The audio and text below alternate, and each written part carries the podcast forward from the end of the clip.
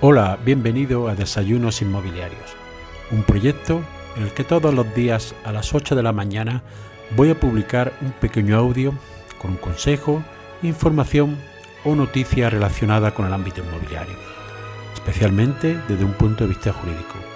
Mi nombre es José María Luque, soy abogado y me puedes seguir en mi página web abogadoinmobiliario.com.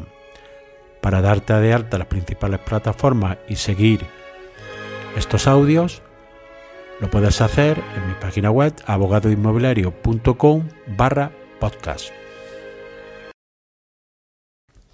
En el audio de hoy te voy a hablar de la ganancia patrimonial en la venta de inmuebles.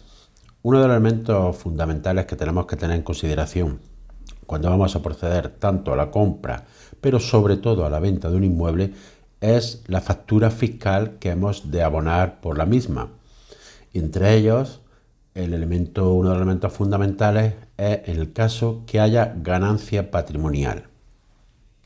Pues bien, la determinación del importe de las ganancias o pérdidas patrimoniales que procedan de una transmisión, bien sea esta onerosa o lucrativa, de elementos patrimoniales viene determinada por la diferencia entre los valores de transmisión y de adquisición de dichos elementos patrimoniales. Es muy importante tener en cuenta estos valores de adquisición de transmisión, ya que la factura fiscal que se va a pagar por ellos es bastante elevada, como veremos posteriormente. El valor de adquisición está formado por la suma de los siguientes elementos. En primer lugar, cuando se ha adquirido a título oneroso, por el importe real por que se hubiera efectuado en dicha operación. Si la transmisión es a título lucrativo gratuito, es decir, hemos tenido una herencia o nos han donado un bien, será por el declarado o en su caso por el que no hubieran comprobado administrativamente en caso de que hubiera sido inferior al declarado.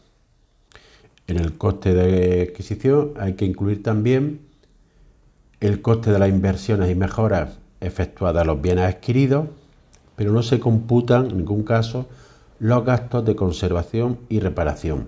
Por ejemplo, tiene consideración de mejora la indemnización que satisface el propietario se inclino para que desaloje el inmueble, por ejemplo.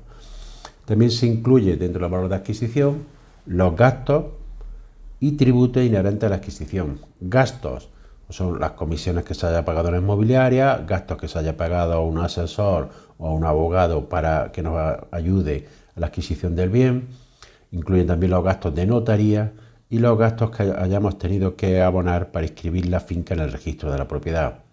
Tributo inherente a la adquisición, transmisiones patrimoniales y gastos jurídicos documentados en su caso, IVA o impuestos sobre sucesiones o donaciones si la adquisición se realizó a título gratuito. Hay que excluir en este caso, los intereses que se hubiera satisfecho en caso que hubiera, habido aplazamiento del eh, pago de la deuda tributaria. De la suma de estos gastos se restará el importe de las amortizaciones fiscalmente deducibles, computándose en todo caso la amortización mínima, con independencia de su efectiva consideración como gasto. Por su parte, el valor de transmisión estará formado por los siguientes elementos. El importe real por el que la enajenación se hubiese efectuado o el valor declarado en su caso, o comprobado administrativamente a efectos del impuesto de sucesiones y donaciones cuando la, la transmisión se hubiese realizado a título lucrativo gratuito también habrá que incluir, de la cantidad anterior, podrán deducirse los gastos y tributos inherentes a la transmisión, excluidos los intereses como hemos eh, manifestado anteriormente. En estos gastos pueden estar incluidos los gastos de notario, gastos de inmobiliaria o de asesor que hayamos tenido, también en caso de que hayamos pagado impuestos, como puede ser el impuesto de la plusvalía, es decir, el incremento del valor de los terrenos de naturaleza urbana, también es un gasto que habrá que incluir en el valor de transmisión. Pues bien, es muy importante calcular los gastos de valor de adquisición y de valor de transmisión, ya que en caso de que hayamos tenido una ganancia patrimonial habrá que tributar esta. En caso de que sea un bien inmueble de naturaleza urbana, supone también que en caso de que haya habido ganancia patrimonial, habrá que pagar el impuesto de la plusvalía, es decir, el impuesto valor de los terrenos de naturaleza urbana, que puede ser una cuantía importante en determinadas operaciones y que es un tributo de recaudación municipal. Independientemente de que haya que pagar este impuesto, también si hay ganancia patrimonial se declarará en el impuesto de la renta y tiene una tributación alta. Si ha habido hasta 6.000 euros de ganancia, se tributa un 19%. Si es entre 6.000 y 50.000 euros, un 21%.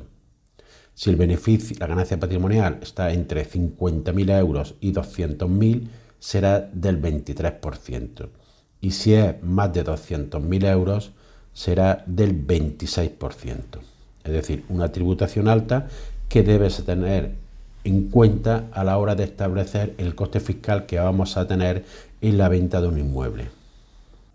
Por último, comentar una salvedad en caso de que lo que se venda sea una vivienda habitual y toda la se compre otra vivienda habitual y toda la ganancia patrimonial que hayamos obtenido se invierta en la adquisición de la nueva vivienda, que tendrá la consideración de carácter de vivienda habitual, en este caso esta ganancia patrimonial no tributa en ningún caso, está exenta, pero hay que, invertirla en el año en curso en que se realiza la operación o en los dos años siguientes.